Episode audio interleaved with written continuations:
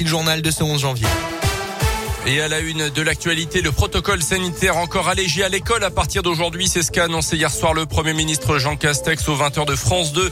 À partir d'aujourd'hui, donc, trois autotests suffisent pour les cas contacts à l'école. Plus besoin de fameux tests antigéniques ou PCR. Ce sera l'école qui fournira une attestation pour obtenir ces autotests gratuitement en pharmacie. 11 millions de nouveaux kits doivent d'ailleurs être distribués dans les prochains jours. Si l'enfant est cas contact, les parents ne devront plus le récupérer tout de suite, mais à la fin de la journée. Autre nouvelle disposition, une, une seule attestation sur l'honneur certifiant que le premier autotest est négatif suffira pour un retour en cours. 10 453 classes sont fermées actuellement en France et 2% du total. Une annonce hier soir qui a été accueillie de manière très mitigée par les syndicats qui appellent toujours à la grève ce jeudi pour dénoncer le protocole.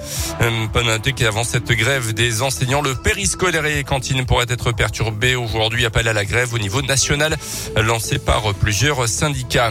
Dans l'actu également, un test important pour l'université Clermont-Auvergne dans quelques jours. À l'heure où les étudiants planchent sur leur partiel, la direction de l'université se prépare elle aussi pour un examen capital. Le 18 janvier, elle sera auditionnée par un jury qui décidera de lui laisser ou de lui retirer le label ICIT. Pour le moment, seules 8 universités françaises ont ce label et dans la région, Grenoble l'a alors que Lyon l'a perdu.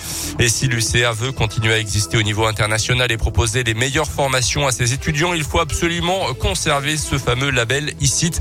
Mathias Bernard est le président de l'UCA.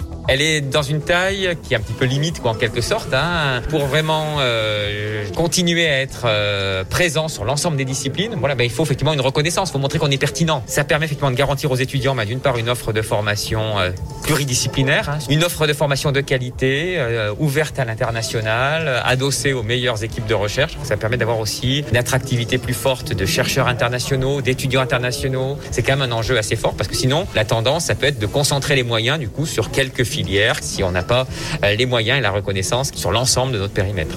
Des visites d'experts ont déjà eu lieu à Clermont et en fin de semaine dernière, 17 partenaires qui vont de l'université à l'école d'architecture en passant par le CNRS, Michelin ou Limagrin se sont associés. Ils vont définir ensemble euh, la stratégie à adopter pour que l'enseignement supérieur soit le meilleur possible en Auvergne.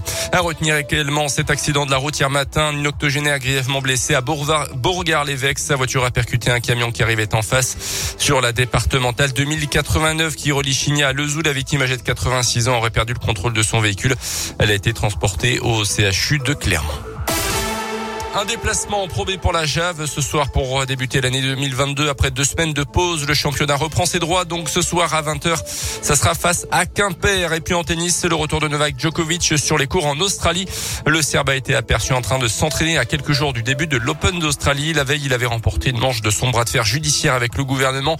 La justice avait retoqué l'annulation de son visa, ce qui lui permettait de sortir du centre de rétention où il est resté quatre jours. Le numéro un mondial qui n'est toujours pas tiré d'affaire puisque le gouvernement australien peut toujours ordonner son expulsion.